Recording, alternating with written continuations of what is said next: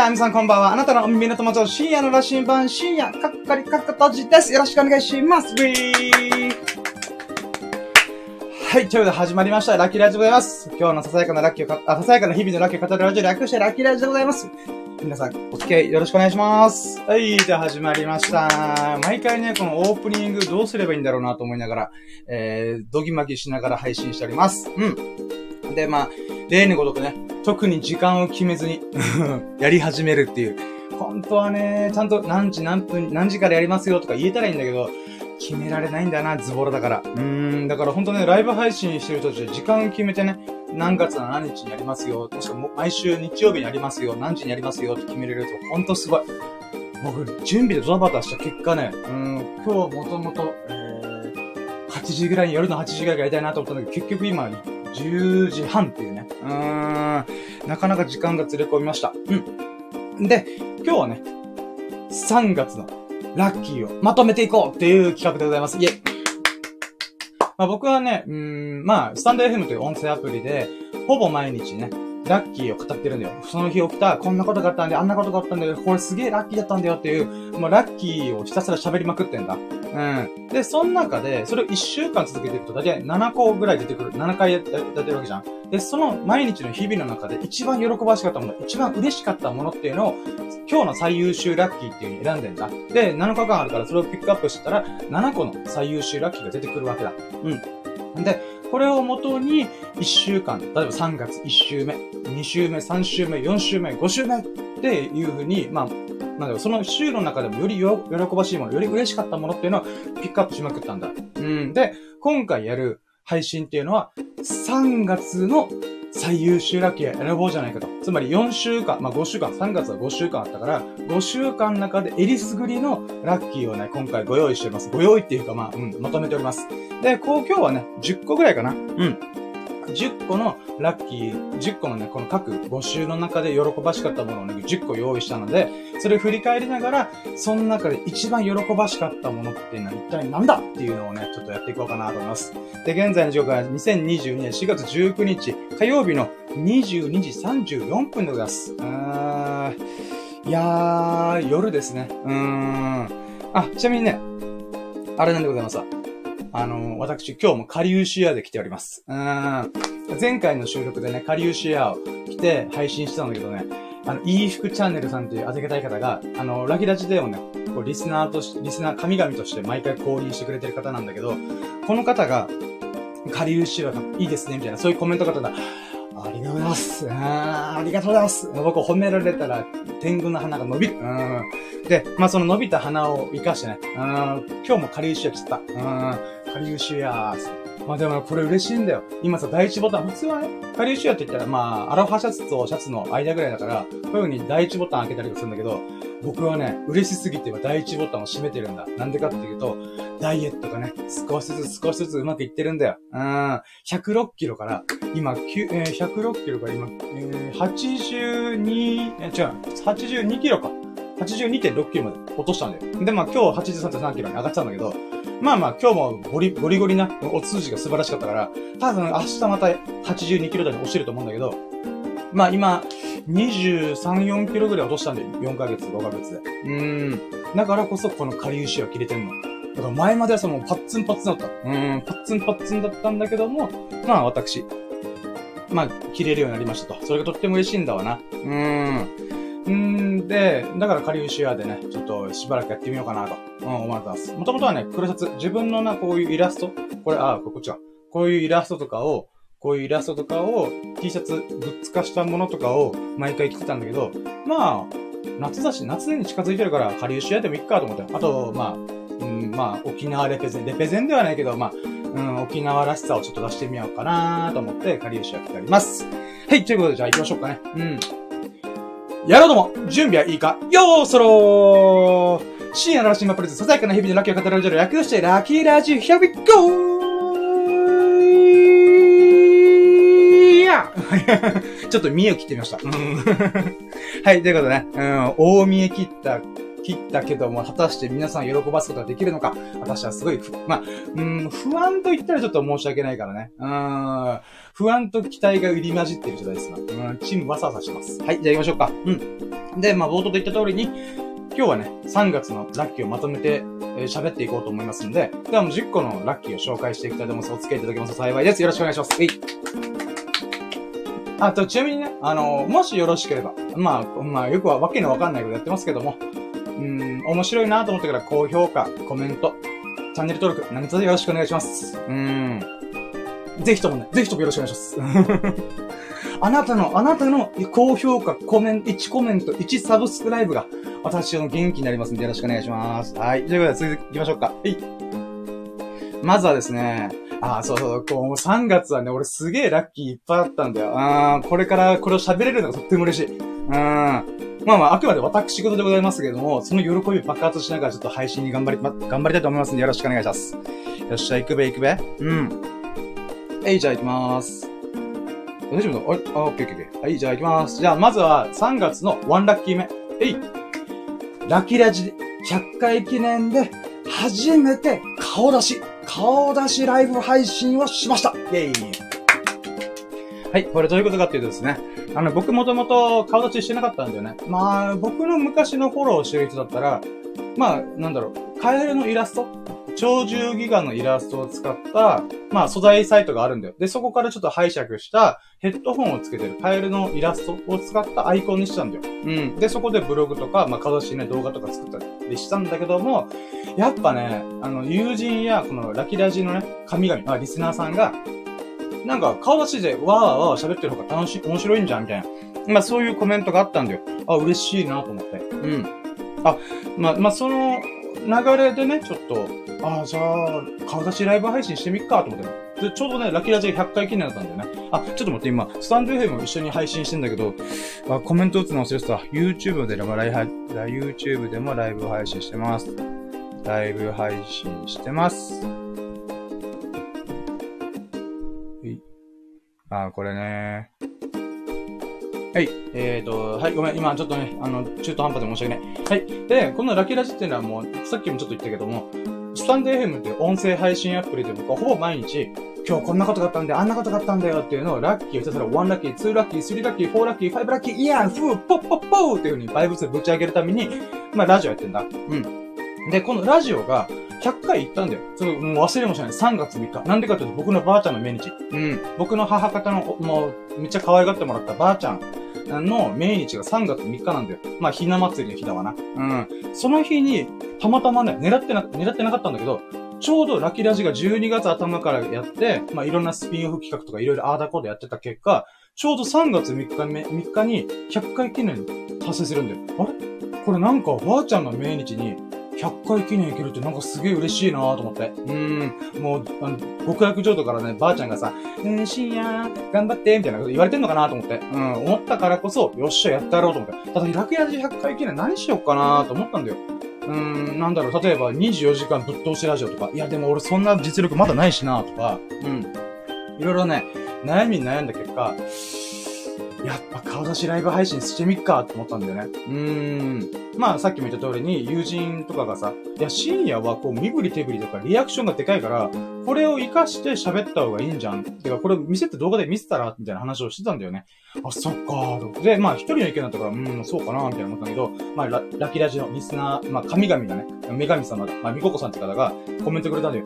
なんか、わちゃわちゃしてる方が面白いみたいな。なんかそんなことを言われたから、あ、そうなんだ。じゃあやってみっかと、まあ、ライブ配信やったんだよね。まあ、正確には、ライブ配信やった後に言われたんだけど、まあまあ、うん、ごめん。これ、これちょっと、ごめん今、頭僕言ってるわ。うん。とりあえず、インスタでライブ配信してみようと思ったんだ。うん。まあ、YouTube でやるとしたら、ちょっとね、まだ準備不足がすごかったから、とりあえずインスタライブですぐサクってやってみようって思ったんだよね。うん。で、インスタライブでやるぞーって言って、3月3日の、確か、7時、8時ぐらいだったかな、夜の。うん。で、そっからね、4時間ぶっ通し喋った。うん。で、もと、もだったらね、もう嬉しかったから、5、6時間喋ってもいいかなと思ったんだけども、インスタライブの保存する時間の制限が4時間までだったらしいんだよ。なので、あ、そっか、じゃあ4時間に終わらせようと思って、まあでもね、言うて初めて取り組むことだから、1、2時間で終わるかなと思ったんだけど、案の定ね、4時間寸前まで3時間55分ぐらい喋った。うん。で、これは理由があって、一人だ、一人で、今みたいに一人だけだと、多分ね、1時間、2時間喋ったら、もう満足して、やったー、バイバイみたいな、うん、バイチャーってことやってたと思うんだけど、ありがたいことにさ、このラキラジで聞いてくれてる神々がいっぱい降臨してくれたんだよ。みここさん、なんとしーさん、だるまさん、いいふくチャンネルさん、うなじさん。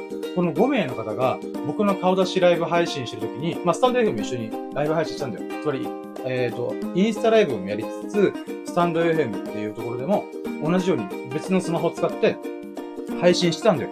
で、そしたら、あれ？何？深夜顔出ししてんの？あ、じゃあ見てみたいで、そのお前の面見てみたいっていうことで、わーって来てくれたんです。うん。で、まあ僕の面をね、拝むために、拝むためって言って変だな。うん。まあ見、見たいっていうことで、来てくれたんだよ。それとっても嬉しかったんだよ。なんでかっていうと、全員僕の人生というか、僕の日々を変えてくれたきっかけをくれた人たちなんだよ。だからね、例えばみここさんに関してはね、まあ、なんだろう。えー、みここさんは、僕がね、なんで喋ってるの？なんでラジオやってるの？なんで音声配信してるの？っていう風に問いかけてくれたんだよね。うん。で、僕はそんなこと全然考えてなかったから、ああ、確かになんで俺喋り始めたんだっけなーって。で、だんだんね、こう思い出してったりとか、振り返ってあ、そうだよ。俺は世界を変える喋りをしたいんだ。世界の深夜に呼ばれたいんだ。とかね。そういうことを思い出したりとか、して限定会議したきっかけをくれた人なんだよ。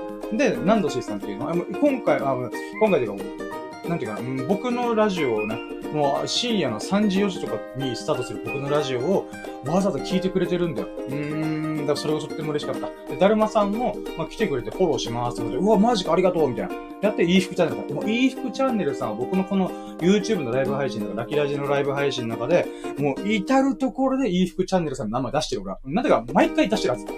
それぐらいね、関わりが深い、深いというか、ありがたい方なんだよね。その人も来てくれて、まあ、いろんな話をさせてもらった、話っていうか、コメントありがたいコメントいっぱいくれたんだよね。で、うなじさん。うなじさんという方は、まあ、私はね、ラキラジのアフロディーテとかって呼んでるんだけど、美の女神と。うん。で、これなんでかっていうと、このうなじさんを聞くときに僕はスキンケア始めたんだ。スキンケア、化粧水というか乳液つけたりとか、今だったら、あれなんだよ。あの、なんだっけ、うん、化粧下地っていうのかなつけて、あと、ファンデーションというかな、ファンデーションじゃないけど、あ、コンシーラーか。とかをつけて、あと BB クリームとかね。まあそういうものを始めるきっかけをくれた人なんで。まあ、なんだろうな。うん、僕がいずれダイエットが成功したら、女装してみたい、コスプレしてみたい、みたいな。メイクってやって、ガチメイクやってみたい、みたいな話したら、今からやっちゃえばいいじゃん、みたいな。そんな会話になったんだよ。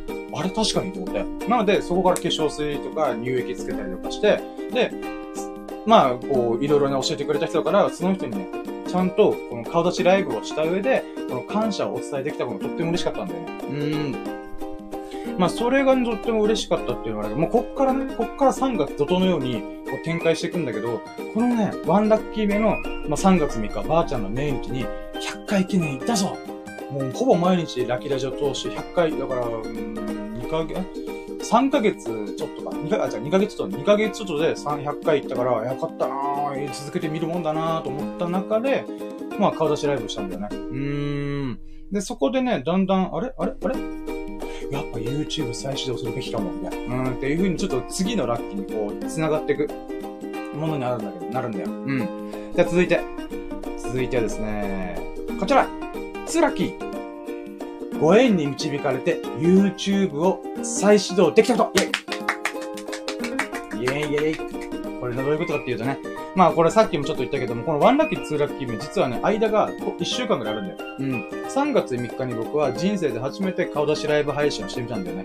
で、その次、その数日後に、あれ、やっぱ YouTube 再始動するべきじゃないの？と思ったんだ。うん。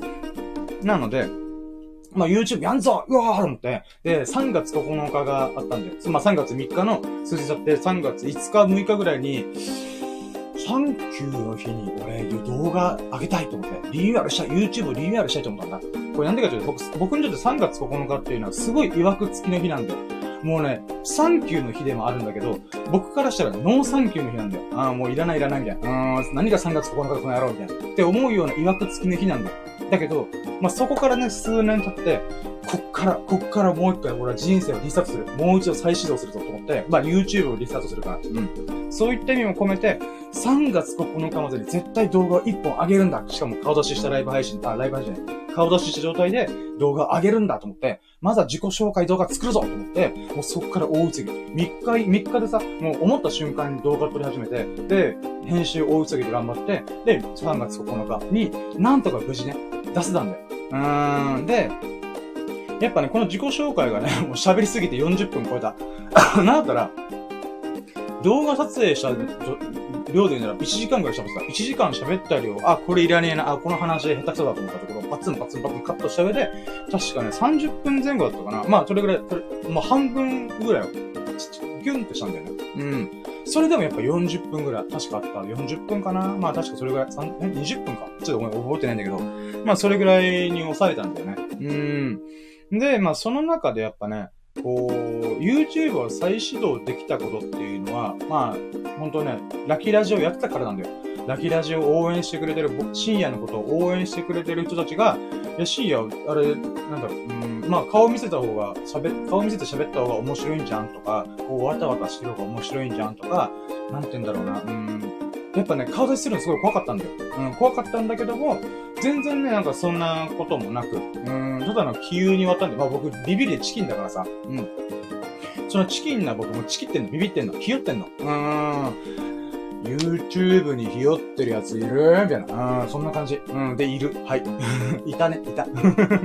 いたよ。僕がいた。うん、YouTube にひよってた。だけど、顔出しやっちゃ、やったろうと思って。うん。で、やり始めたんだよね。で、やっぱそれはさっき言った通り、みここさんっていう方が、なんで深夜喋ってんのっていうふうに原点回帰をするような問いかけをしてくれた。うん。で、ナンドシーさんという方が、もう毎回毎回ほぼ毎回聞いてくれて、応援してるよっていうことを言ってくれたりとか、あと、いい服チャンネルさん。いい服チャンネルさんは僕に機材とかライブ配信のツールとかいろいろ紹介してくれた方なんだよ。うん。だから今このライブ配信できてるのも、いい服チャンネルさんのおかげなんだよ。この OBS というソフトを使って、こうすればいいよ、ああすればいいよっていうのをいろいろね、サポートしてくれた方、レクチャーしてくれた方なんだよ。うん。だ、で、さらに、ルルカさんって方がいて、この方は、YouTube ですでに収益化もできて、チャンネル登録者2万人超えなんだよ。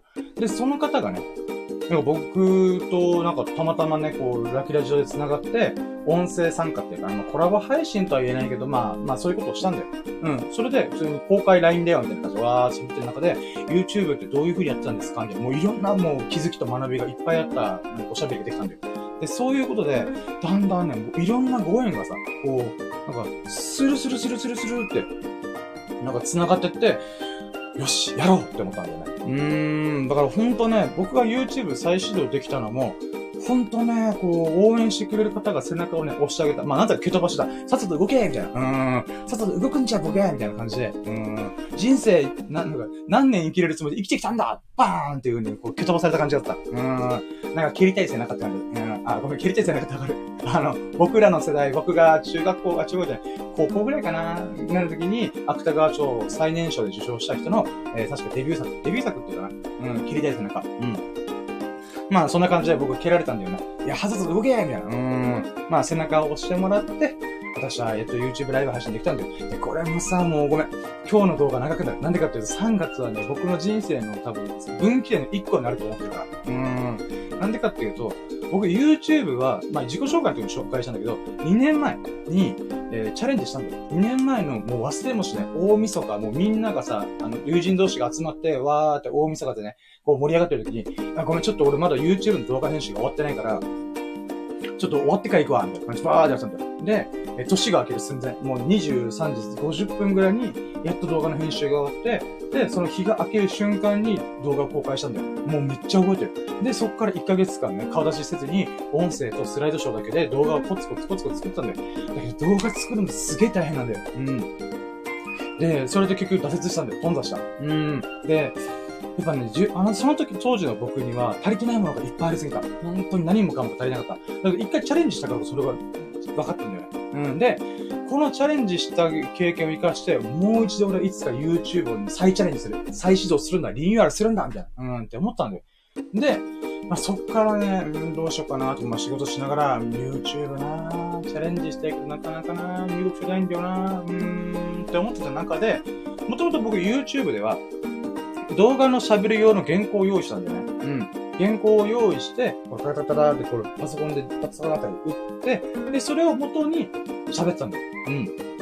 で、喋ってたんだけど、なんかね、やっぱこの原稿を用意する時間と動画撮影する時間、撮影というか録音する時間っていうのかな？が、とっても時間かかったんで、結局、回らなかったんだよね。うん。で、こそれを踏まえてね、じゃあ、この原稿を使って、まずはブログを始めたらいいんじゃないかって始めたのがノートなんだ。ノートというプラットフォームでブログをカタカタってやって、確かね、去年、去年僕、ノートをしっかりがっつり始めて、1年間かけて、2000文字から、でも約平均3000文字、原稿用紙7枚、8枚分ぐらいの文章量のブログを300本書いてる。まあ、3日に1本、3日に1本かな。まあ、2日に1本とかのペースで、あ、2日に1本じゃない、1.5日に1本ペースぐらいかな。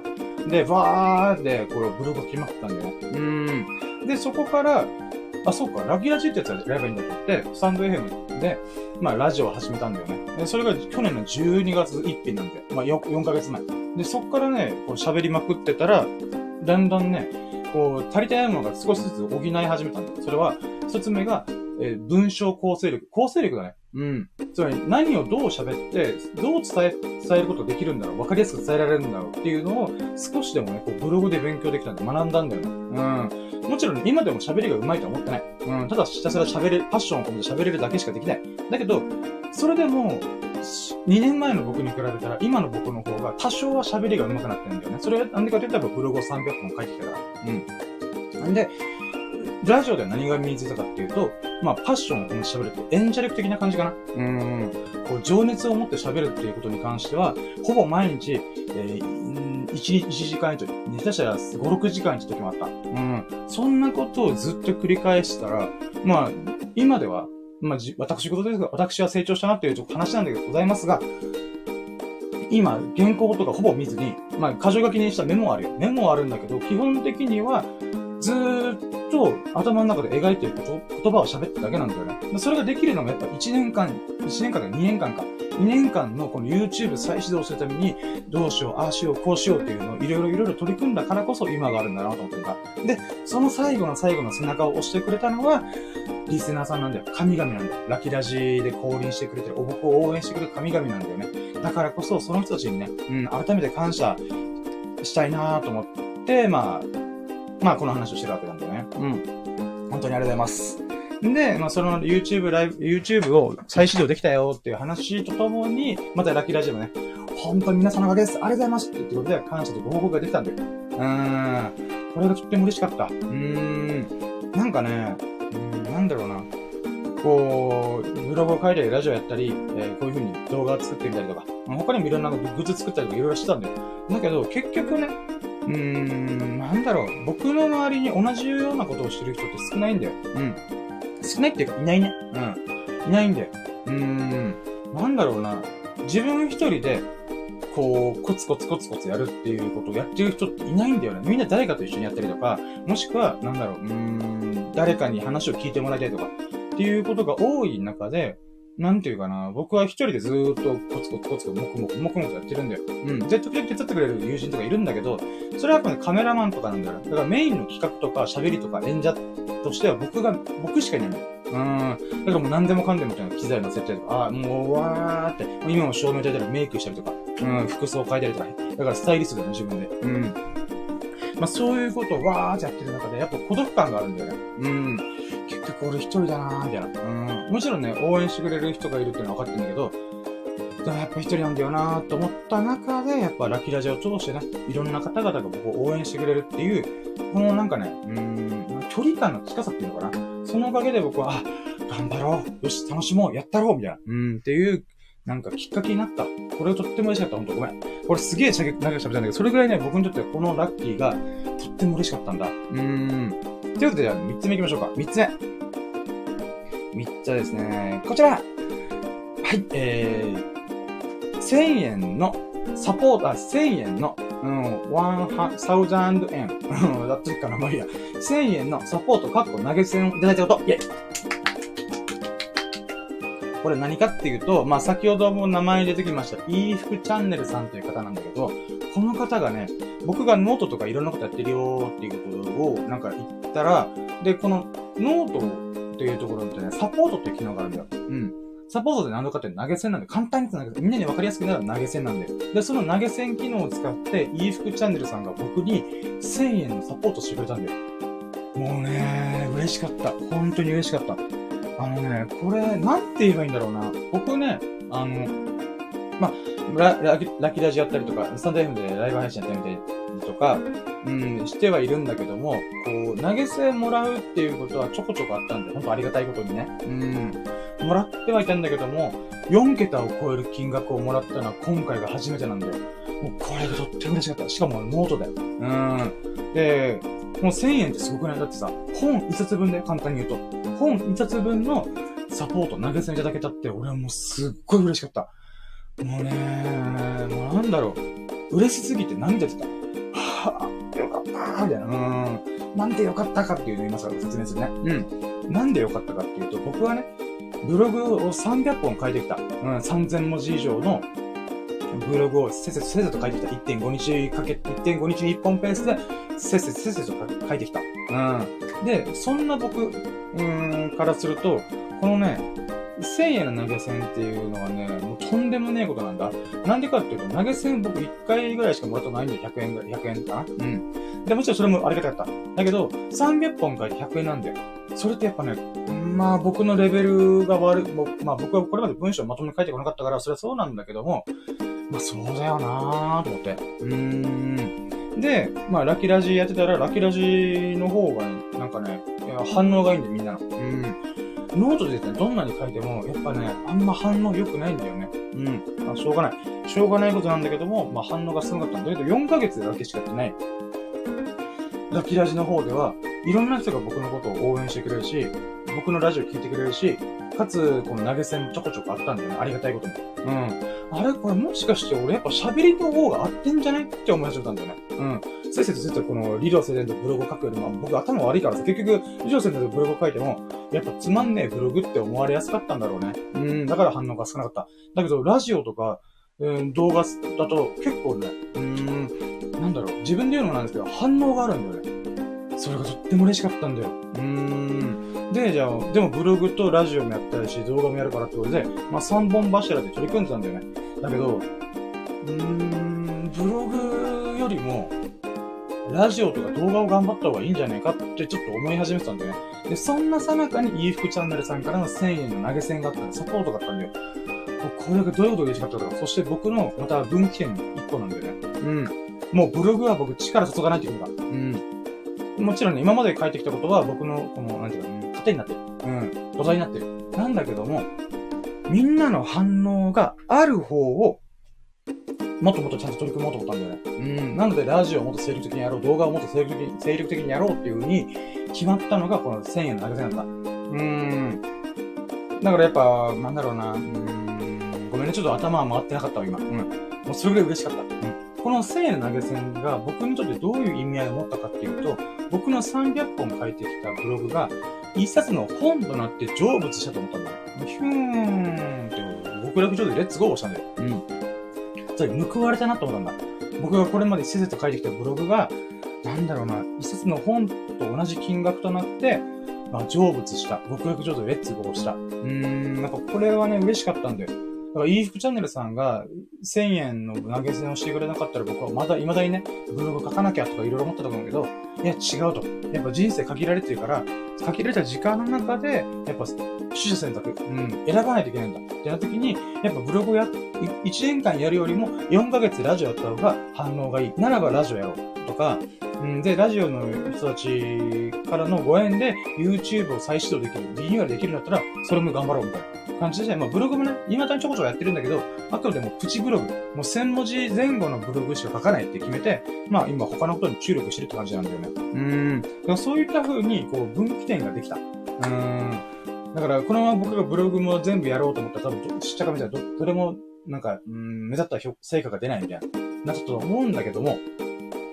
やっぱ、なんていうか、そこでブログとラジオに集中しようっていうルートを決めれたっていうのは、いい服チャンネルさんが僕のこれまでのブログを、なんていうかな、うん、成仏させてくれた。む、えー、なんか報われたなっていう感覚を味わわせてくれたっていうのは、やっぱこれ嬉しかったんだよなうーん。はい、ということで続いていきましょうか。うん、まあこれがスリーラッキーです。いい服チャンネルサンビス高いよ、僕のライブ配信。不思議なもんで。うん。はい、じゃあ続きましょう。続いてですね、こちら。はい、1ヶ月ぶりに、エンジョイマージャンで国士無双出したこと。は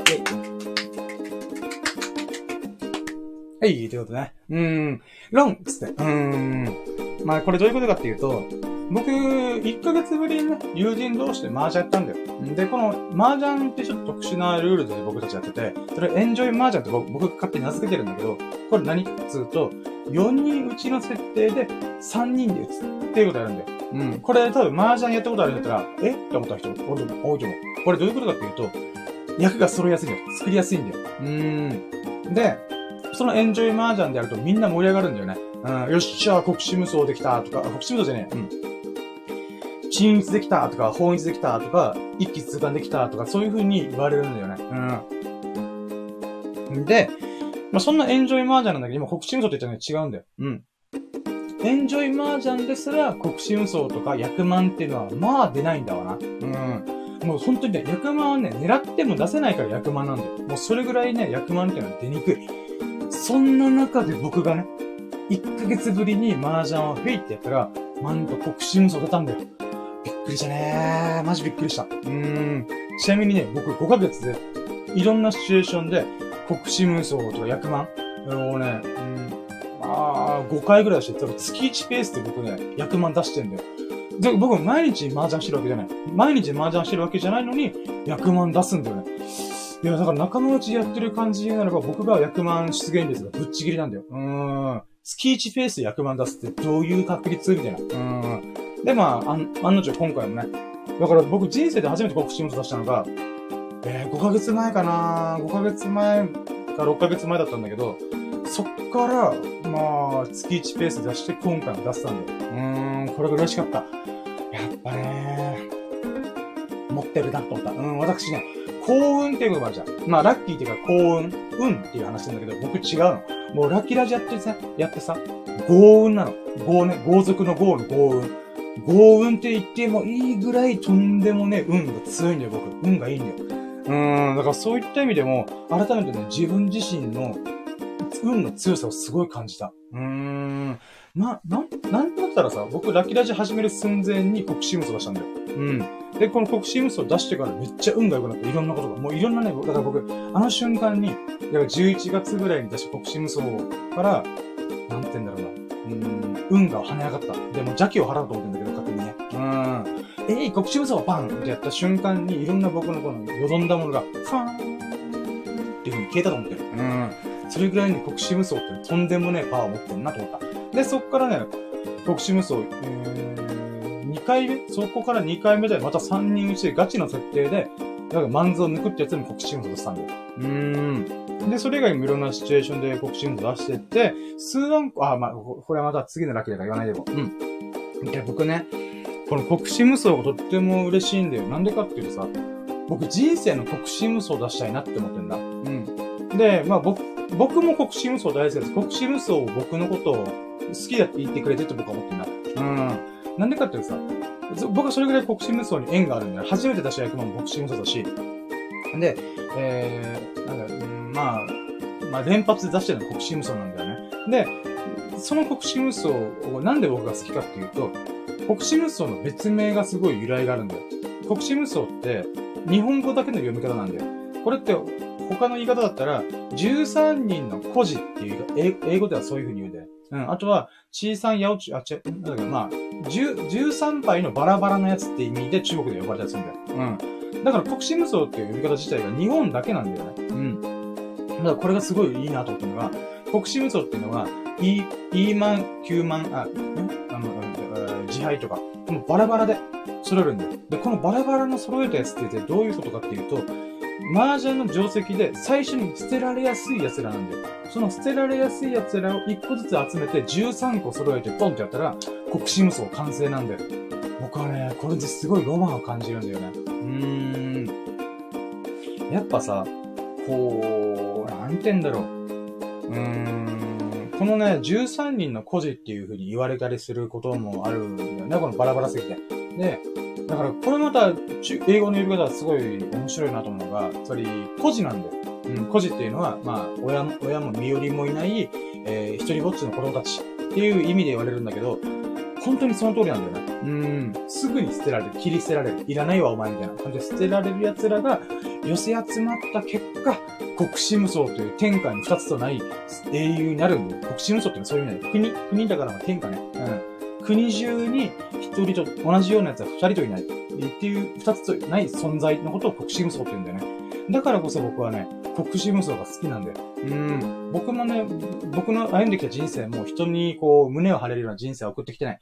うん。なんだけども、こう、自分のやりたいことをいっぱいいっぱいいろんなことをわーってやって、13人の孤児をかき集めて、で、そこで人生の国士無双を話したいんだよ、僕は。うん。人生のダブル役満。あー。っていうことをやってみたいんだよ。うん。まあ、そういった意味もあるから僕は国士無双がすげえ大好きなんだよね。うん。で、そんな国士無双を今回また出したっていうのがとっても嬉しかった。うーん。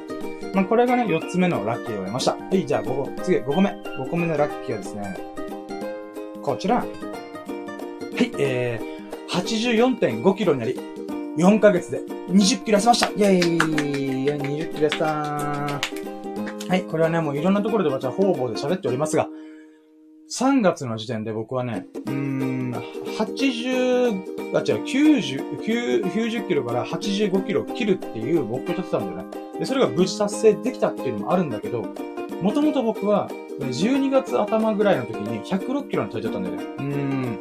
うん。まあ、これが This is me なんだけど、うん。106キロの体重だった僕が、4ヶ月ダイエットを頑張った結果、なんと20キロ痩せたんだよ。すごくね？マジですごいなと思って。自分でもほんと頑張ったな、俺と思ってる。うん、自画自賛したけど、これ許して。それぐらい僕はね、胸を張ってこれは誇れる。ある ?100 キロ、3桁こうやって体重からさ、4ヶ月で20キロ痩せたことみんなある？ないでしょ？うん、まあそれはそうだ。健康だからね。みんな健やかな日々を過ごしてるから、そうだ、そうなんだけど、僕は健やかな日々を過ごしてなかったんだよね。で、そんな僕がダイエットを頑張ろうと思って、まあ、理由としてはスケボーに乗りたかった。スケボー乗りたいという、ただ一定のためだけに私は頑張った。うん。で、その結果、今現在83キロぐらいやってるんだよな。うーん。だからそれはまたとっても嬉しいなぁと思ってんだよね。だから、1ヶ月で5キロペースで僕はダイエットしてるんだよ。うーん。だからね、ほんとね、自分でダイエットして思うのが、人はいつからでも変われると思った。うーん。たった4ヶ月で僕ね、下流仕様切れるようになったんだよ。前はね、切れなかったもん。パッツンパッツン、お腹パッツンパッツン、ボタン吹っ飛ぶのかなって思うぐらい。うーん。そんなね、ビッグでファットなわがままボディだった僕がだよ。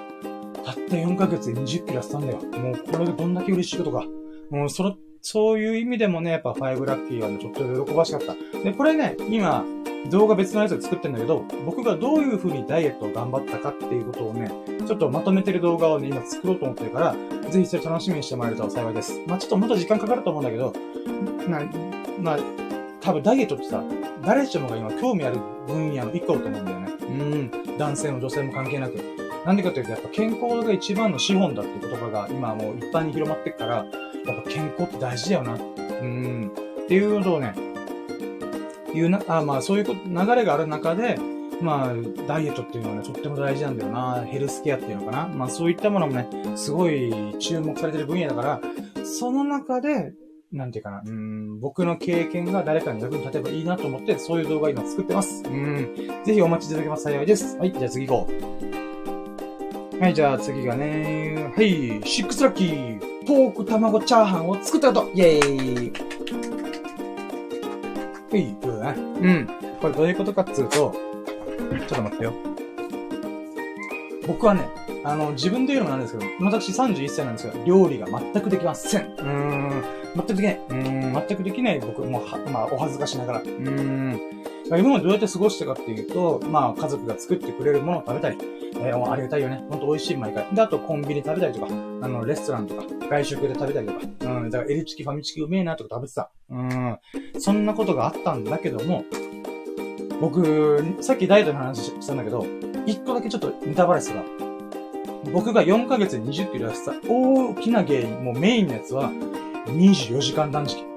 基本的に1日1食しか食べない。もう時々ね、2食食べる時もあるんだけど、少なくとも3食食べたことはない。基本的に。このダイエットしてる時に。だから1日2食食べるか1食にするか。うん。っていう生活をすご、えー、過ごしてたんだよね。その後と何が起きるかっていうと、まず痩せるよね。うん、痩せた。すげえ痩せた。うん、4ヶ月20キロ痩せたから。で、僕はメインで言うならば、ダイエットっていう意味で断食をしたんだよ。うん、1日1回しかご飯食べない。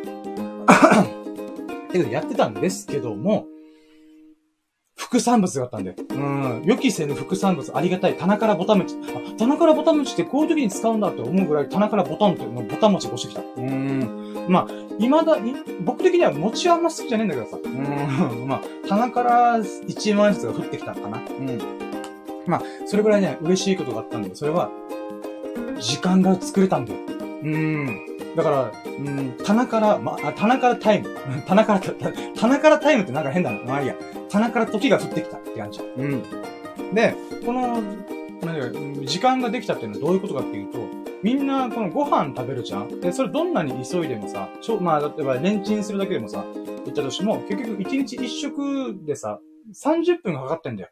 だから、多分、1食で30分かかってんだよね。で、早い人はウィーダーインデリート飲めば、まあ、10分もいかねえよなとかあるかもしれないけど、やっぱね、ランチタイムとか、ちょっと休憩したいじゃん。うん。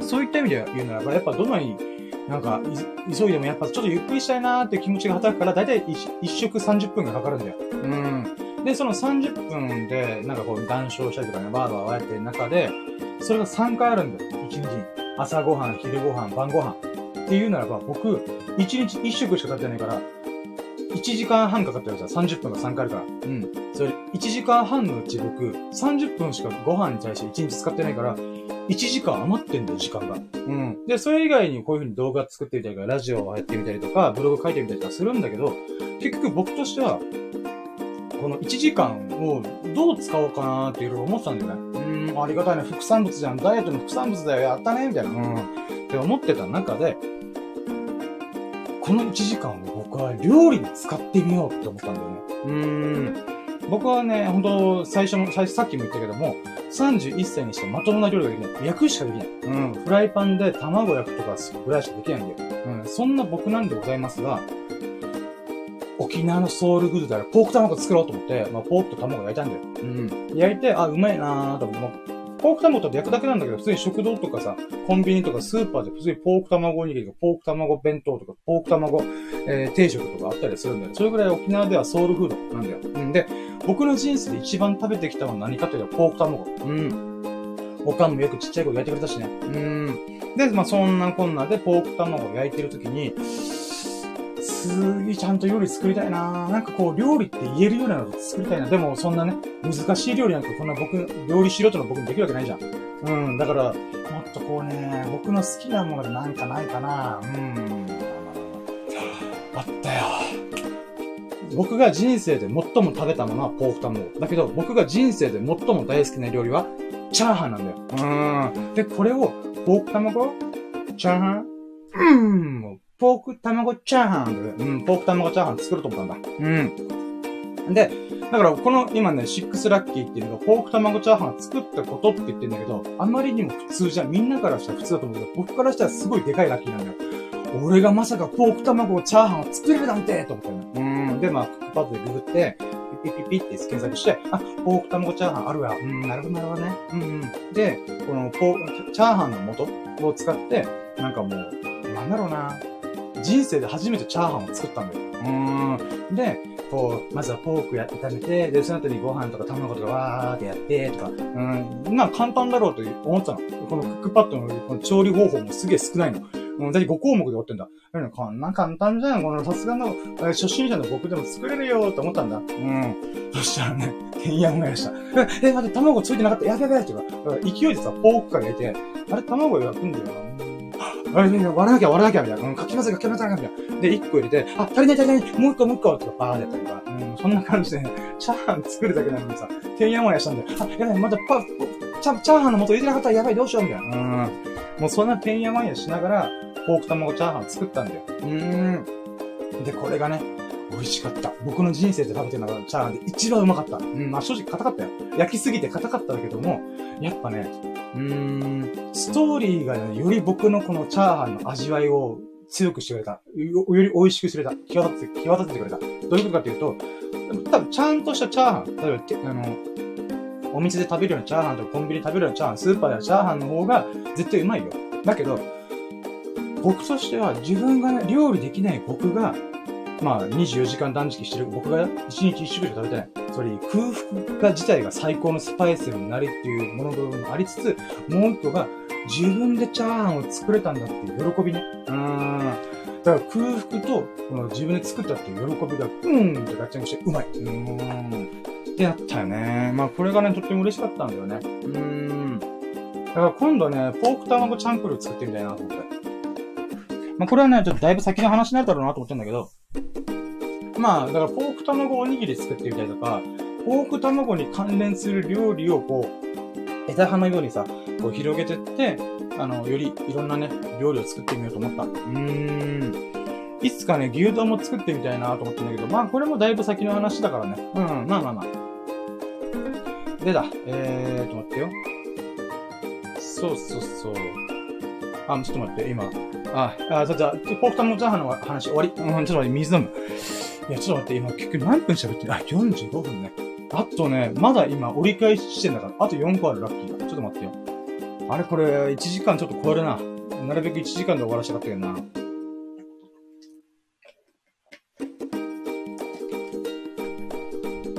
あ、待って。あ、和弘さんがコメント来てる。いや、YouTube のコメント見てください。あ、マジか。待って。え、なになにあ、あ、ごめんなさい。ごわー、ちょっと待って。今、シックスラッキーちょっと一回置いといて。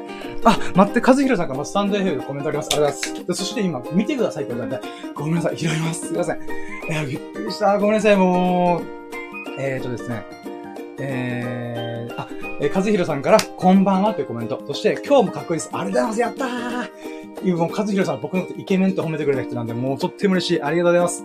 いや、ごめんなさい。もう全然気づいなかった。いや、画面をさ、メモ帳開いてたからさ、今日のラッキーこれがあったよな、みたいな。うーん、俺やってたんだけど、ごめんなさい。で、そして、和弘さんがこのコメントね。うん、私すごい嬉しいよ。最近16時間断食してます。オリラジの中田さん、中田の YouTube を見て、やる気が起きてやっております。いや、素晴らしい。うん、素晴らしい、素晴らしい、素晴らしい。なんでかっていうと、僕もそう、me too だから。うん。Me too. うん、中田敦彦さんの動画見て僕も空腹始めました。で、なんたら僕、中田敦彦さんのオンラインサロン入ってっからね。うーん。もうそれぐらいね、中田さん大好き、大大好きっていうかもう、崇拝一歩手前の尊敬してる人なんで。うん。で、やっぱ YouTube ね、2年前にやった理由は、中田さん見て僕も YouTube 頑張ろうと思ったんだよ。うーん。で、そこから、だから、まあ、16時間、断食の話をしてくれた動画があって、もう僕もね、同じように、和弘さんと同じように、16時間断食から始めたんだよね、ダイエットした時に。だからこれがね、もう和弘さんその通りでございます。私はね、16時間断食、パワーあるよ。マジでね。ただね、僕もっと進化したからね。24時間断食に進化したから。うん、1日1食しか食べない。まあ、最近はね、ちょっと2食食べたりとかしてたけど、もうちょっとね、あのー、まあ、様子見ながら、うん、24時間断食を取り組んでます。で、16時間断食はね、多分一般のね、こう、生活してる人だったらね、より多分、効果出やすいと思うんだけど、僕がね、やっぱ太ってたから、現状維持だとね、16時間断食で減りもしないけど、増えもしないっていう現状維持だったから、これもうちょっとパンチが必要だなと思って24時間断食に切り替えたんだよ。うーん。なのでね、あのー、これぜひ、和弘さん、あのー、継続してほしいっす。これね、めっちゃ効果あるよ、本当に。これはね、ダイエットだけじゃなくて、健康にもいいってめっちゃ思う。自分自身も体の調子すごいいい。何かっていうと、お通じがいい。もうこれ断言するよ。うん。なんでかっていうと、僕ね、まああんまちょっと汚い話だと申し訳ないんだけど、この、お腹の調子がずっと悪かったんだよ。うん、もちろん太ってたとも、太ってたこともあるんだけども、じゃあなんで悪かったんだろうなとシンプルに食べ過ぎてた。食べ過ぎで、食べ過ぎで、お腹痛くはないんだけど、この、ちょっとね、あの、固形物じゃないお通じだったんだよね。うん、まあ、簡単に下痢だよ、下痢気味。うん。で、この、えー、下痢気味な状態って何が理由かっていうと、胃腸があるじゃん。こう、胃があって、腸があってとか、こう食べて、わーってこう流れてくるじゃん。で、その中で、胃で消化して、小腸、大腸で、こう、栄養をどんどんこう消化してね、吸収するっていう役割があるんだけど、こう、1日3食で、しかも僕みたいにドカ食いしてたら、こうバクバクバク、バクバクバクっていう風に食べてたら、何が起きるかっていうと、入ったのを出そうとするんだよ。うん。人間の体って不思議なもんで、ロケット鉛筆形式なんだよね。うん。あの、ご飯がありますよね。お腹の中にすでに食べたご飯が。で、それをまたある状態で食べちゃうと、あ、新しいご飯が入ってきたーってなるから、そのまま、これをロケット鉛筆形式で、よくあれだじゃん、小学校でさ、こうペンがあって、この、ここの下の部分からニューンって出して、コンってこう、入れか、入れ違いにしていく、ロケット鉛筆だったあんな感じで、人間ってね、食べたらすぐ出始めるんだよね。うん。で、そのペースがめっちゃ早いんだよ。3食食べると。で、しかも僕にはドラグ行きしてるとね。うん。だからギリギリなん。つまり消化がちゃんとしきれてない状態で、あの、あの、トイレに行っちゃうみたいな。うん、ことがあったんだけども、このね、あ、待って、あ、そう、お、はじめ社長も16時間断食して痩せたそうですよ。いや、もうほんと素晴らしい。ほんとね、16時間断食でマジすげえ。うーん。だから僕はね、ダイエット12月かな ?12 月の時は、確か16時間断食したんだよ。うん。んで、そっから年明けるぐらいに24時間断食にパワーアップしたんだよね。うーん。だから16時間断食の時点で一番大きく何が違ったかっていうと、お通じが良くなった。うん、つまり健康的な、えー、なんていうか、リズムに生まれ変わり始めたっていうのが、わかりやすかった。うん。ちなみにこれね、あの、バナナマンの、あ、芸人さんのね、バナナマンの設楽さんとか日村さんも言ったんだけど、やっぱね、食べ過ぎてると、うんこがね、ちょっとビチャビチャしてるよねっていう話をラジオで言ってたんだよ。あ、そうなんだと僕思ったんだけど、それも分かった。16時間断食の話と一緒だと思った。うーん。やっぱ胃腸の中でちゃんと消化されて、こう、なんかね、ううんこな、うんこって言ってるから、まあいいや、うん、便になるっていう、時間を置かずに、その、スン、スン、スンって流しちゃってんだよね。うん。だからそれおかげでね、僕ね、この4ヶ月、下痢にはなってない。うん。あの、まあ、うん、お腹の調子悪いなって時あったけど、でもね、あのー、もう分かりやすいぐらい、もう、もう、便器水飲みやーんと思うぐらいの、なんかそういう便はなかった、4ヶ月間。うん。もうそれだけでね、大きく違うよね、ほんと。うん。なのでね、ぜひね、この和弘さんも、16時間断食ね、ぜひ、もう継続してください。僕ちなみにね、えー、人生でもう二度と3食食べるとないと思ってます。うん。まあもう、だから、100キロに戻りたくないから、1日3食やったら多分ね、余裕で1ヶ月で多分ね、100キロ戻れる。自信がある。うん。だからこそ1日3食は食べないって決めた。うん。だからダイエットが終わっても、僕は、えー、まあ、そうね。1日2食かな？頑張って。うん、1日2食以上にはしないようにしようと思った。だからね、あ、間のご飯とか全く食べない、基本的には。うん、前までは甘党だからお菓子がいっぱい食べてたんだけど、なんか、食べる気がないんだよね、あんまり。うん。だからご飯食べた時に食べようみたいな感じなんだよね。うーん。いや、ほんと体変わるなと思った。うん。だからぜひともね、和弘さんのね、この16時間断食がね、こう、うまく、うまくいくというか、これうまくいくってもんじゃないんだよな。なんかね、うーん、なんだろう。うーん、まあ、習慣？習慣？なんだろうね。僕の中では26時間断食、24時間断食を、うまくいくっていう感覚じゃないんだよな。やり続けるもんって感じなんだよ。なんか息を吸うから、水を飲むと一緒な感じなんだよ。うん。だから水を飲めると僕さ、いやー今日もうまく飲めたなんて言わないじゃん。うん。それとすごい感覚近いんだよ。16時間断食をうまくやったというか、水飲んだって感じにすごい近い状態になんかなるんだよね。だからね、こう、勝弘さんのこの、それ、その16時間断食が、水を飲むかのごとく、息を吸うかのごとく、当たり前になるとね、すごい体の調子もいいんじゃないかなと、私は思います。まあ、あくまで僕の実体験なんだけどね。うん。いやー、素晴らしいコメントありがとうございます。嬉しい。うーん。やったー、勝弘さんありがとう。はい、ということで、じゃあ続いてみましょうか。はい、続いてはですね。えー、セブンラッキー。リンシャン解放からのスーアンコーですね。大逆転できたことイエーイ 情緒不安定。うん。はい、ということで、セブンラッキーはね、ラッキーセブンにちなんで、私。あ、待って。えーと、あ、かつりさんがスタンデーフム越しでコメントをくれてます。え胃が若返ると言いますよね。あ、そうらしいですね。なんかオートファジーが効くとか。うーん。あ、待って、えっ、ー、と、ハートプレゼントしました。やったー見て和弘さんからハートマークの神の祝福売れたよ。ありがとうございます。やったー。嬉しい。マジ嬉しい。ありがとう、勝弘さん。ありがとう。ありがとうございます。めっちゃ嬉しいです。うーん。そうなんだよ。胃が若返るって本当その通りなんでしょうね。まあ僕は、うん、あくまで経験則でしかわからないけど、あの、学術的な部分で言うのはそうらしいです。うん、オートファジーって言って、古い細胞を、こう、新陳代謝を上げてくれるっていう機能が、オートファジーって、断食にあるらしいんで、あ、でもそれで言うならば、やっぱ若返ってんのかね。うん。なんかね、ちょっとごめんなさい。あのー、リンシャン解放の話、ちょっと一回ストップしちゃうんだけど、あのね、あ、ま、あ、でもちょっと待って。そう、ちょっと待ってよ。リンシャン解放の話ちょっと一回置いとこうね。もう一回ちょっとやり直す。うん。ただ、若返るってのは本当その通りだと思ってる。あのね、僕、この断食始めてから肌の調子めっちゃいいんだよ。うん、まあ、うん、これまでの僕に比べればの話だね。もちろん今メイクもしてるから、一概にね、なんか肌の調子がいいとは言えないんだけど、でもね、なんかね、感覚ね、あくまで感覚で言うならば、鏡で僕のこの姿をチラッと見るの。チラッと、チラッて見るわけじゃん。そしたら、なんか肌ツヤいいんじゃないのみたいな。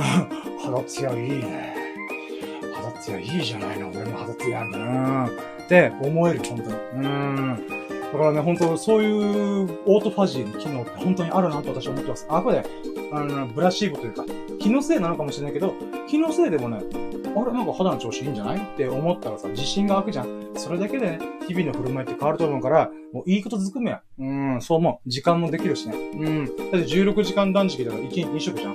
2食ってことは、さっき言った 1, 1食につき30分かかったから、あご飯食べるのに。そしたら1時間半の時間があるから3食の感謝。で、それがなくなるから、1日1時間以内でご飯が食べれれば、30分時間が空くわけで、その30分読書するもよし、えー、なんかアニメ見るもよし、スマホで動画見るもよし、僕のラジオ聞くもよしってことだよ。急にちょっと相場で宣伝しました。うん。だからそういういろんなね、副産物が出てくるから、やっぱ断食はね、ファスティング。ファスティングがおすすめ。マジで。うん。はい、ということで、続いて。えー、っと、続いてですね。いやーほんとね、今日もかっこいいですってね、和弘さんに言われた私、うちおってです。天狗の鼻がヒューンって伸びてる。うーん。はい、じゃあ続いていきましょうか。じゃあ続いてセブンラッキーね。レあ、セブンラッキー。リンシャン解放からの数アンコを出して大逆転できたこと、イェイ。はい、これ何かっていうと、また麻雀です。これつ、つまりね、さっきさ、僕国士嘘出してやったーって言ったけどさ、なんと、2週連続で役満出しました。やったー 何ここの喜びはなんだろう。やったーなんか、やったぜみたいな。やったぜうん、うん、まあいいや。はい。うん。はい、えー、で、これどういうことかというと、またね、えー、その次の週に麻雀やる機会があったんだよね。メンツが揃って。うん。で、またそこエンジョイ麻雀なんだよ。さっき言った4人打ちせて3人で打つっていう役が揃いやすい状態の、まあ楽しむため用の麻雀してたんだよ。なんだけど、このね、リンシャン解放からの数案項に関しては、役満と多分、通常の役満と同じレベルの役満の確率だと思うんだよ。確率だと思うんだよ。うーん。リンシャン解放っていうのは、麻雀のこの、牌が並んでんだよ。この牌が並んでて、な、7列の2段の、合計14個の麻雀牌とか触っちゃいけないってワンパイっていうのがあるんだよね。で、このワンパイから取っていい条件が1個だけあるんだよ。それが、カン。カンって言って、同じ柄の、例えば E ピンを4個揃えるとか。4個揃えることによってカンっていうのができるんだよ。このカンっていうのは、それをした瞬間に、えっ、ー、と、このワンパイから1枚引けるっていうのがあるんだよ。うん。で、この引けたやつが、で、上がることが、役が作れたら、リンシャン解放っていう珍しい役が1個作るんだよね。だけど、それは役満じゃないんだよ。あくまで役満っていうのは、国士無双大三元数万校とか、中連ポートとか、なんか、すげえ難しい揃え方をしたものに対して役満っていうんだよね。うん。で、この数暗号っていうのは、同じ柄のやつを3、4個揃える。4つ、数暗号って漢字は、4つのあんこって書くんだよ。つまりね、えー、3つ揃えるのを4個揃えなさいっていうことなんだよ。うーん。なので、このね、この、リンシャン解放は、なんて言うんだろうな、まあ、ああ、ごめんね、説明難しいんだけどさ、こう、まあ、揃ってたのが僕ね、確か、えー、自敗のトンとピンズだったかなだったはず。で、それで、なんていうか、他の、今、33223だったかな？うん、だったんだよね。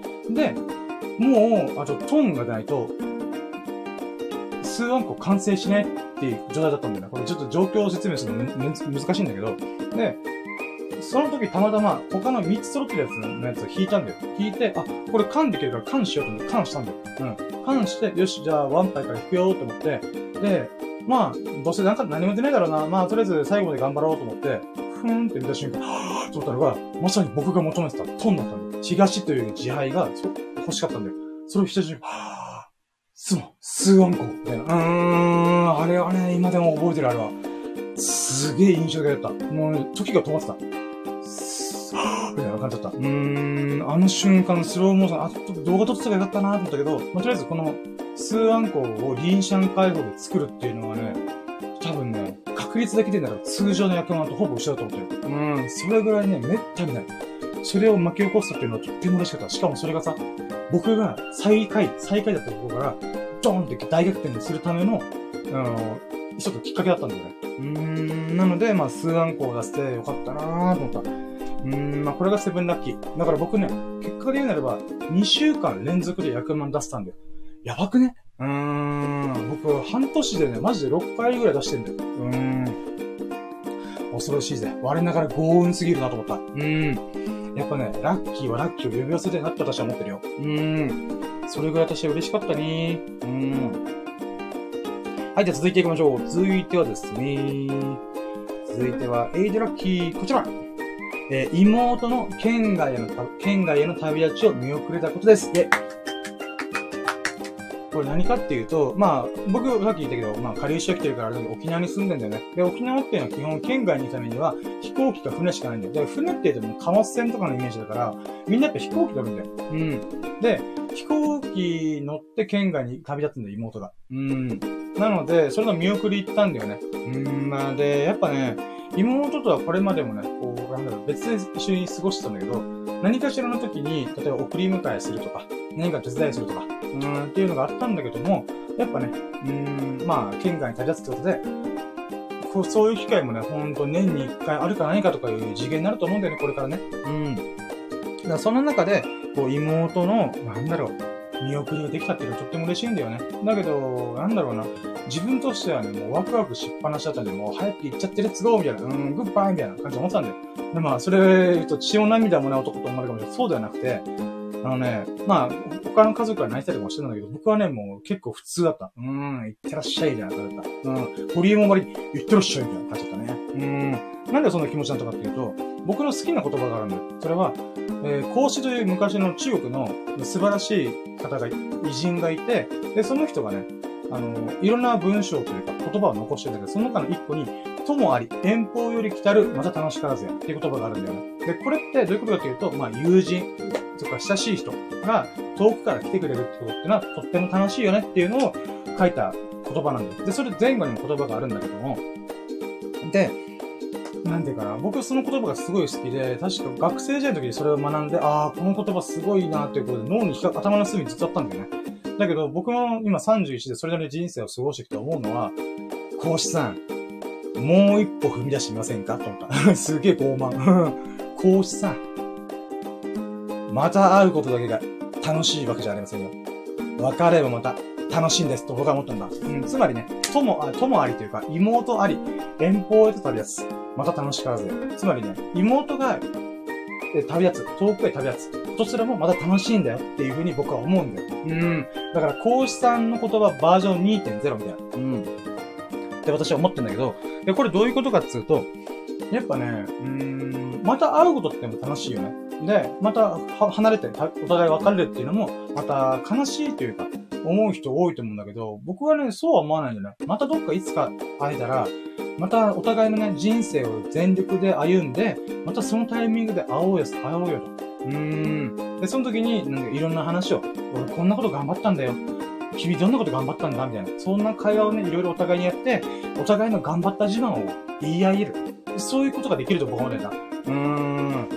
からね、こう、苦労自慢じゃなくて、頑張った自慢っていうのを僕聞きたいからこそ、やっぱね、それが聞けるってことがね、やっぱ、うん、楽しみなんだよね。妹がこう、県外へ旅立って、まあ、向こうは向こうで、こう、いろんな生活が待ってるとは思うんだけども、でも妹はね、もうたくましいから。うーん。いつも笑顔を絶やさない素素敵な妹だからこそ、僕はね、全然大丈夫だろうなと。うん。だからこそ、えー、妹とね、再びどこかでまた会えるときに、こう、いろんなお互いどんな、こんなことやってるよ、あんなことやってるよっていうね、この頑張った話をね、お互いに話せたらなと、思ったんだよね。だからこそ僕は友あり、遠、あ、友じゃ妹あり、遠方へ来たやつ、また楽しからずや。うーん。だから、行ってらっしゃいって言ったと。うーん。まあそういうね、あの、思いがね、こう、なんだろうな、妹を見送るときに、うん、普通して心の中に湧いたっていうのが、うん、すごいラッキーだなと思った。うーん。ちなみにサブ的な話で言うならば、久々にね、那覇空港行ったから、那覇空港のさ、4階にさ、展望台みたいなのがあって、そこで写真とかいっぱい撮った。こう空港っていうか、飛行機で写真撮りまくった。うーん。だから飛行機とかもまた面白いよなーと思って。うーん。まあそういうね、こう、いろんなラッキーが、えーえーあった、8ラッキーでございました。うん。で、次号。はい、じゃあ続いてですね、こちら !9 ラッキー。初めて YouTube でライブ配信したことイェイはい、これ何かっつうと、YouTube でね、このライブ配信を、今、まあ今もまさにしてるんです。これ6回目ね。うん、なんだけど、この YouTube でライブ配信するって結構大変なんだよ。インスタライブとかって、うーん、まあスマホさえあればできるよね。誰でもできる。なんだけど、YouTube って、あのね、スマホではね、ライブ配信が、できる人って限られてるんだよ。どういうことかっていうと、YouTube のアプリを使ってライブ配信をするんだけども、その場合って、あの50人以上とか、YouTube 側が認めた人じゃないとライブ配信しちゃいけないってなってるんだよ。うん。んで、だけど、パソコン版ブラウザ版だと、ライブ配信は誰でもやってもいいよっていう人になるんだよね。うん。だからこそ僕今ど、今どういう風にやってるかっていうと、パソコンでライブ配信をしながら iPhone にケーブル突き刺して、iPhone のカメラ機能だけを使って、今、ライブ配信してんだよね。で、これがとっても嬉しかったんでできたのが。これなんでかっていうと、さっきから何度も言ってるけども、いい服チャンネルさんという方がいらっしゃって、その方からライブ配信の OBS というソフトをレクチャーしてもらって教えてもらったんだよ。で、それを使って今ライブ配信できてるんだよね。だからこれもまたご縁に導かれて、YouTube でライブ配信ができてるんだよ。うーん。で、今回照明立ててるし、メイクアップもしてるし、あと、スタンド FM でもね、同時配信したりとか、あと SNS でね、こうか、えーちょっと宣伝したりとか、まあそういういろんなことをやったおかげで、まあ今ライブ配信がね、少しずつできてるんだよね。うーん。やっぱね、この3月は YouTube リニューアルの、なんて言うんだろう。うん。ひだ、うん、つけた3月は本当に。うん。これまでの僕を、こう、なんだろうな。うん、脱ぎ去って、うん、こう、開花した感じっていうかな。うん、そういうのをすごい感じました。ちょっと水飲むね。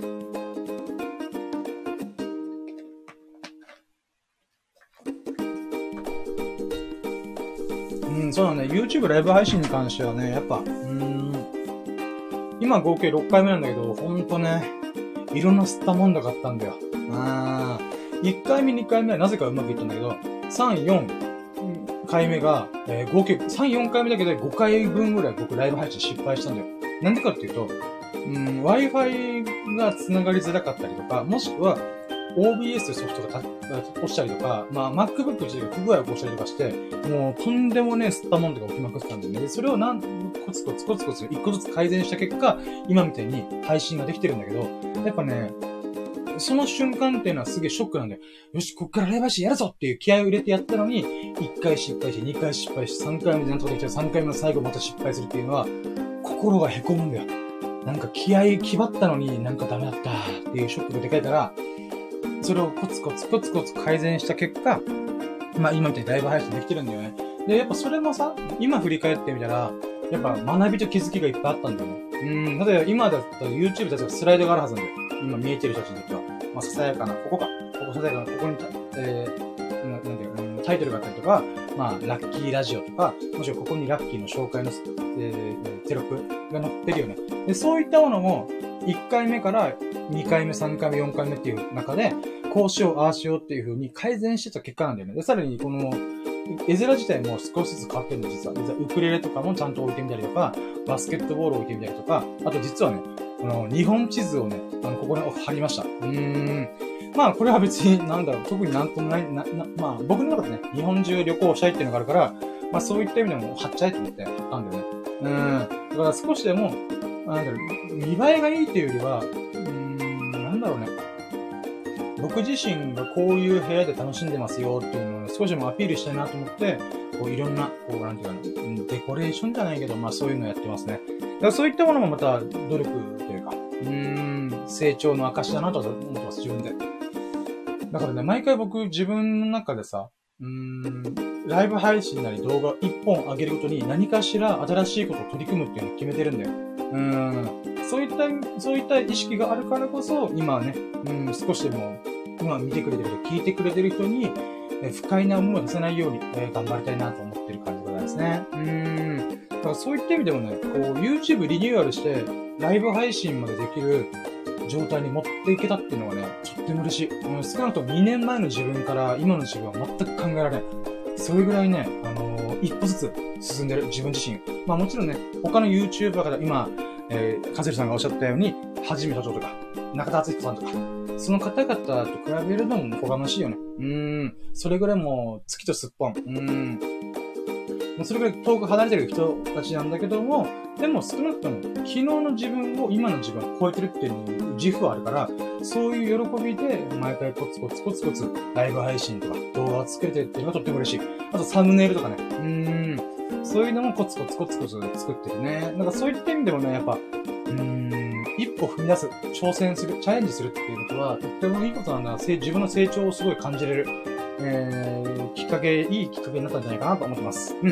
はいでは続いていこう。はい、じゃあもうちょっと時間なんでね、大急ぎ時間なきゃ。はい、続いて、はい、こちらですね。手書き。スリランカについて2時間ぐらい語ったこと。スリランカには教えてもらったことです。イェイはい、ということで。これはね、どういうことかっていうとね、これまたラキラジのリスナーさん、神々である、テクテクケイコさんというアカウント名の方が、僕のラキラジにこう、降臨してくれて、その方がね、もうプロフィールでびっくりしたんだけど、スリランカ大好きな人なんだよ。うん。で、旦那さんもスリランカ人で、お子さんもいて、で、今日本に住んでるんだけども、もともとスリランカで住んでた時もあるぐらいの、もうスリランカ大好きな人なんだよ。で、その人と、まあ、スリランカの話をいろいろ聞かせてもらったんだよね。で、なんで僕がスリランカの話にすごい食いついたかっていうと、僕仏教大好き人間なんだよ。うん。本当に、ごったの知ったらさんとね、3000年前に、まあ、会えたら、あ、そうだね。タイムマシーンがあったら僕、3000年前の、あの、ご、ごったましったらさんに会いに行きたい。うん。それぐらいね、ちょっとね、仏教が好きなんだよ。で、このスリランカって、じゃあどこ、みんなスリランカってどこにあるか分かってる？わ、わかる？僕は分かってなかった。うん。で、スリランカっていうのはインドがあるインドがこう世界地図的にこうなってんじゃん。南アジアやったとしたら、インドってみあ、スリランカっていうのはインドの南にある島のこと言うんだよ。うん。で、まあ、一島って言っても結構デカめなんだけど、まあ、このスリランカという、えー、島国があって、まあ、インドとね、まあ、隣り合わせの隣国なんだよ。ちなみにインドじゃない。スリランカって国なんだよ。うん。で、そのスリランカの話をいろいろ聞かせてくれて教えてもらったんだよね。そしたらその中で、えー、僕もウィキペディア一緒に見なが、調べながらラジオしたんだよ。うん。そしたら仏教とか文化の話がすごい面白くて、その話をいろいろさせてもらったんだよ。まず仏教で言うならば、えー、仏教はね、インドで発祥してるんだけども、今、現代では、インドの中で仏教徒って超少ないんだよ。ほとんどがヒンドゥー教かイスラム教なんだよ。まあ、ヒンドゥー教がほんとね、8割以上超えてる。で、イスラム教が確か1割だったかな。で、仏教徒がほんと少ないんだよ。これね、あのー、なんだろうなとっても面白い現象なんだよ。うん、これどういうことかと、ヒンドゥー教っていうのはカースト制度をメインに作られてるから、で、その中で仏教でどう立ち位置かっていうと、邪教なんだよ。ヒンドゥー教からしたら仏教という存在は邪教なんだよね。だからヒンドゥー教の中にも、ごったましって言ったらブッダがいるんだよ。だけどブッダの取り扱い方っていうのは、邪教を広めたやつっていう立ち位置なんだよ。悪役みたいな。ヒールじゃんみたいな。うーん。あくまでこれは僕が聞いた限りの話だから、ちょっと賛否いろいろあると思うんだけど、まあそういう立ち位置なんだよね。だから仏教っていうのは迫害されやすい。生まれたのがインドなんだよ。うん。だけど、面白いのが、インドの隣の国では、仏教徒の方が多いんだよ。これ面白いよね。これね、政治的な意味合いもあるし、地政学的な意味合いもいっぱいあるんだよ。これね、あのー、なんていうかな。例えば、スリランカっていう国っていうのは、うん、インドってどういう国かっていうと、インド神話を紐解くとすごいわかりやすいんだけど、スリランカっていうのは魔王がいる国っていう風に捉われて、捉えられてるんだよね。うん。つまり魔王が、つまりインドに敵なすものが統治してる国っていう意味合いがあるんだよ。で、それが鬼ヶ島とか桃太郎に繋がるんだよ。うん。これすごい歴史的にすごい興味深いんだよ。で、インドの隣の国とか、つまりインドじゃないけど、インドの隣国、インドから違う国ですよって自主権を持ってる国っていうのは、なんて言うんだろうな。うーん。ヒンドゥー教を信仰してないんだよね、完全に。これ、この信仰してない。まあ、これ、これ難しいね。つまり、うーん、なんだろう。まあごめん、ちょっとこれ、これ難しいな。うーん。隣り合ってる国っていうのはね、うん、喧嘩しやすいんだよね。だから喧嘩しやすいからと違う文化が芽吹くんだよ。だからね、この、あ、まあ、まあこれ、この話はちょっとややこしいから一回置いとこうか。とりあえず仏教があるんだよ。うん。このスリランカの中には。で、仏教とか7割ぐらい超えてくるわ。で、この仏教とか、日本の仏教と全然違うんだよ。それは上座部仏教って、上に座るとかで上座部仏教。うん。って書くんだけど、その仏教というのは原始仏教にすごい近いまま残ってるって言われてるんだよね。日本の仏教は大乗仏教って言われて、みんなで、あの、悟り開こうぜ、ベイビーっていう考えなんだよね。じゃなくて、上座仏教っていうのは小乗仏教って小さくなる仏教と書かれて、その上座、えー、小乗仏教って何かっていうと、まずは一人、自分自身が悟りを開いて、で、その悟りを開いたやつがみんなを導こうっていう考え方なんだよ。それ結局みんなを幸せにしたいっていう気持ちは変わらないんだけど、やり方が違うんだよ。みんなで一緒にレッツゴーしようぜって、こボトムアップしていこうぜっていう考え方と、えー、なんで、トップアップっていうのかな。一つの、トップの人がこう、引き上げていく。みんなを幸せにしていくっていう風にやってるんだよね。だからその違いもまた面白いんだよね。それ何でかというと、インドで発祥した仏教が中国とか朝鮮とかを経由して日本にたどり着いた時には大乗仏教に切り替わってたんだよね。うーん。そういうね、歴史の違いとかもすごい興味深いんだよ。だから僕ね、スリランカいつか行ってみたいなと思った。うーん。もともとインドに行きたいなと思ったんです理由は仏教が生まれたから。うん。この仏教の聖地とか、そういうとこ行ってみたいなっていう部分もあったし、ただやっぱ、うん、ヒンドゥー教のが、ま活発っていう部分もあったから、うん、じゃあどうしようかな。チベットとか、チベットとかそういうとこ行こうかなと思ったんだけど、スリランカも同じように、そういう仏教が芽吹いてるから、あ、じゃあスリランカ行くのめっちゃいいじゃんと思って。うん。で、まあそのきっかけの中で、なんつうの？あと、そのきっかけの中で、私は、えー、このテクテクケイコさんに、スリランカの文化とか、えー、気候とかいろいろ聞かせてもらいました。例えばさ、インドって聞くとみんなさ、赤道直下の暑い国ってイメージあるでしょ？ち、ち、ち、違うらしい。僕もびっくりした。赤道直下では確かにあるんだけども、そこ赤道からまた離れてるんだよ。うん。で、その時にスリランカって国はどういう立ち位置かっていうと、常春の国なんだよ。常夏の国じゃない。常春の国。気温で言うなら22度から28度。過ごしやすい。あー過ごしやすい気候帯の中で、こう、スリランカっていうのがあるんだよ。だからこそね、めっちゃいいじゃんと。僕は沖縄に住んでるんですね、暑がりなんだよ。暑がりだからこそ僕はスリランカという国に行ってみたいなとか。で、さらに仏教を学べるしね。うーん。しかも、ま、近くにインドがあるから、インドのついでに旅行行こうとかいうふうに思えるから、僕はね、いつかインドとスリランカ旅行をやってみたいなとか。だから、それぐらいね、ちょっと、なんだろうな、パッション溢れる、こう、会話ができたっていうのがとっても嬉しかった。もう、テクテクケイコさん、ありがとう。あなたのおかげで私、スリランカ、人生で一回必ず行くって決めました。うーん。なのでね、まあ、スリランカの仏教とか文化について、テクテクケイコさんという方が、えー、いろいろ教えてくれたっていうのがとっても嬉しかったっていうラッキーでした。イはい、ということで、えー、こちらがですね、今回の、えー、ラッキーはこんなもんですかね。うん。はい、ということで、うわ3月また目白押しでしたね。いやー、で、この中で、一番嬉しかったやつ決めようじゃないか。ということで、2ステップ。今日の最優秀、あ、じゃあ、今月3月の最優秀ラッキーイェイ !monthly most valuable lucky. うん。MMVL という。うん。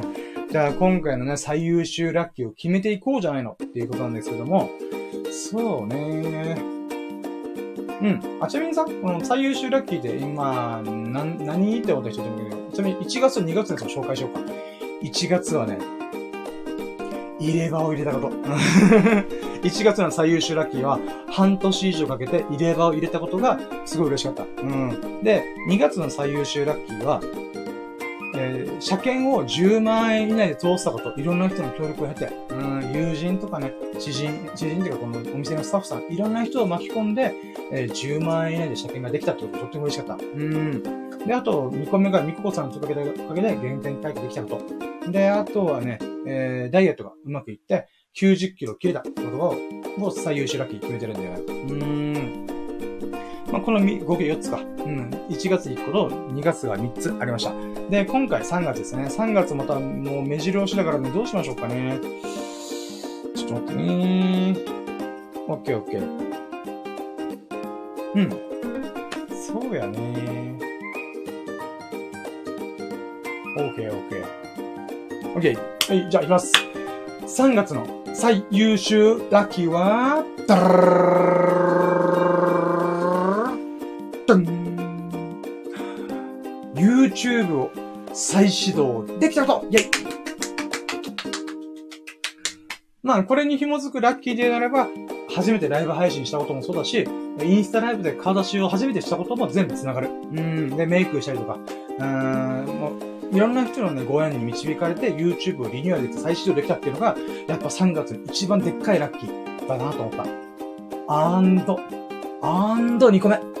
に、2個目の最優秀ラッキーが、ダラン2週間連続で麻雀で役満を出したこと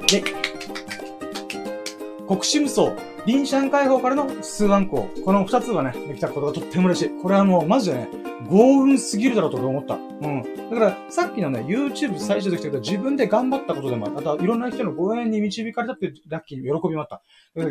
国士無双と臨シャン解放からの数万校に関しては、僕自身の幸運、うん、希少価値で言うならばとんでもないことだなと思って、うん、その希少価値という意味での2個目の最優秀ラッキー。言いますね。アンド、アンド、3つ目の最優秀ラッキーは、ダ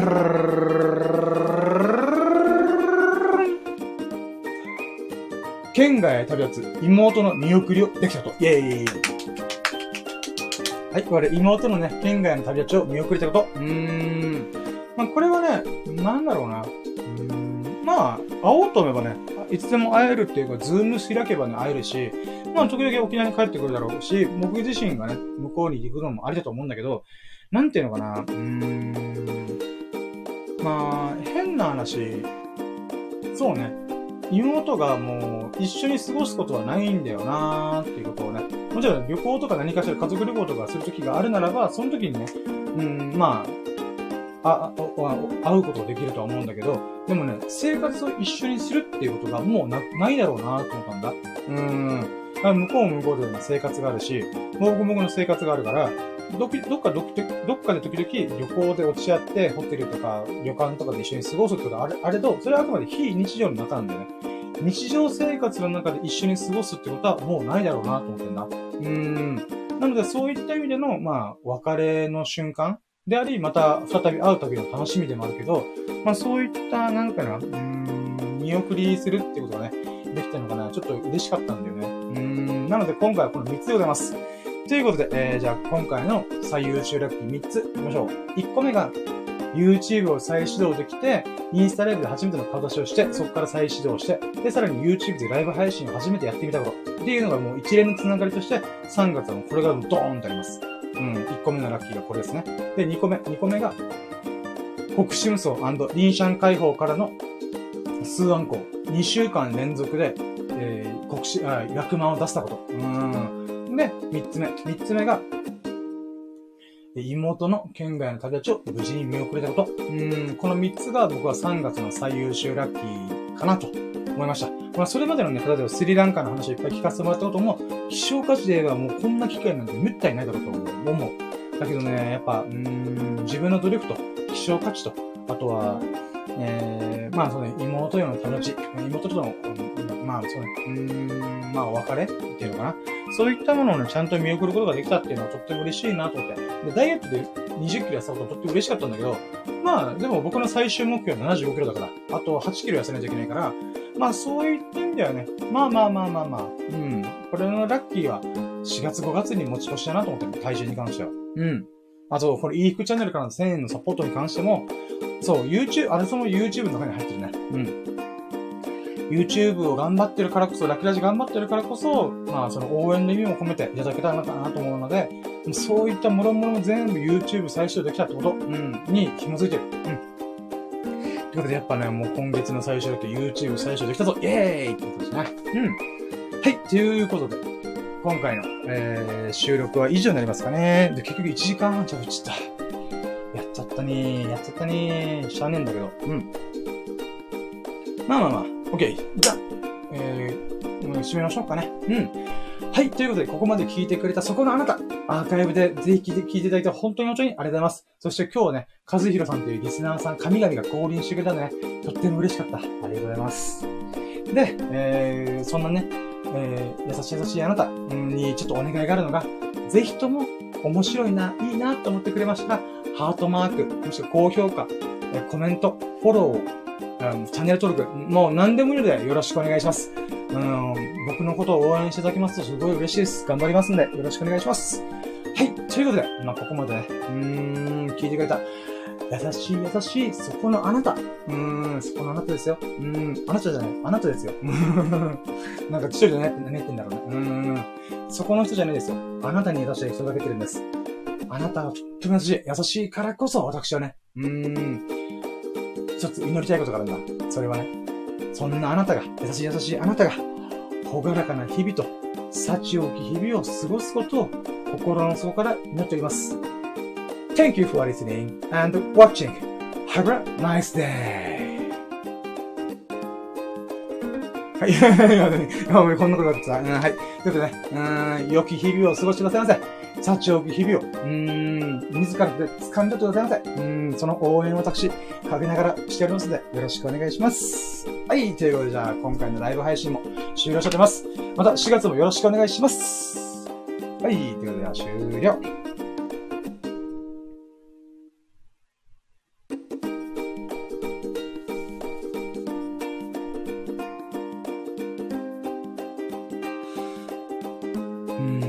あえず終わった。ふう、お疲れ様でした。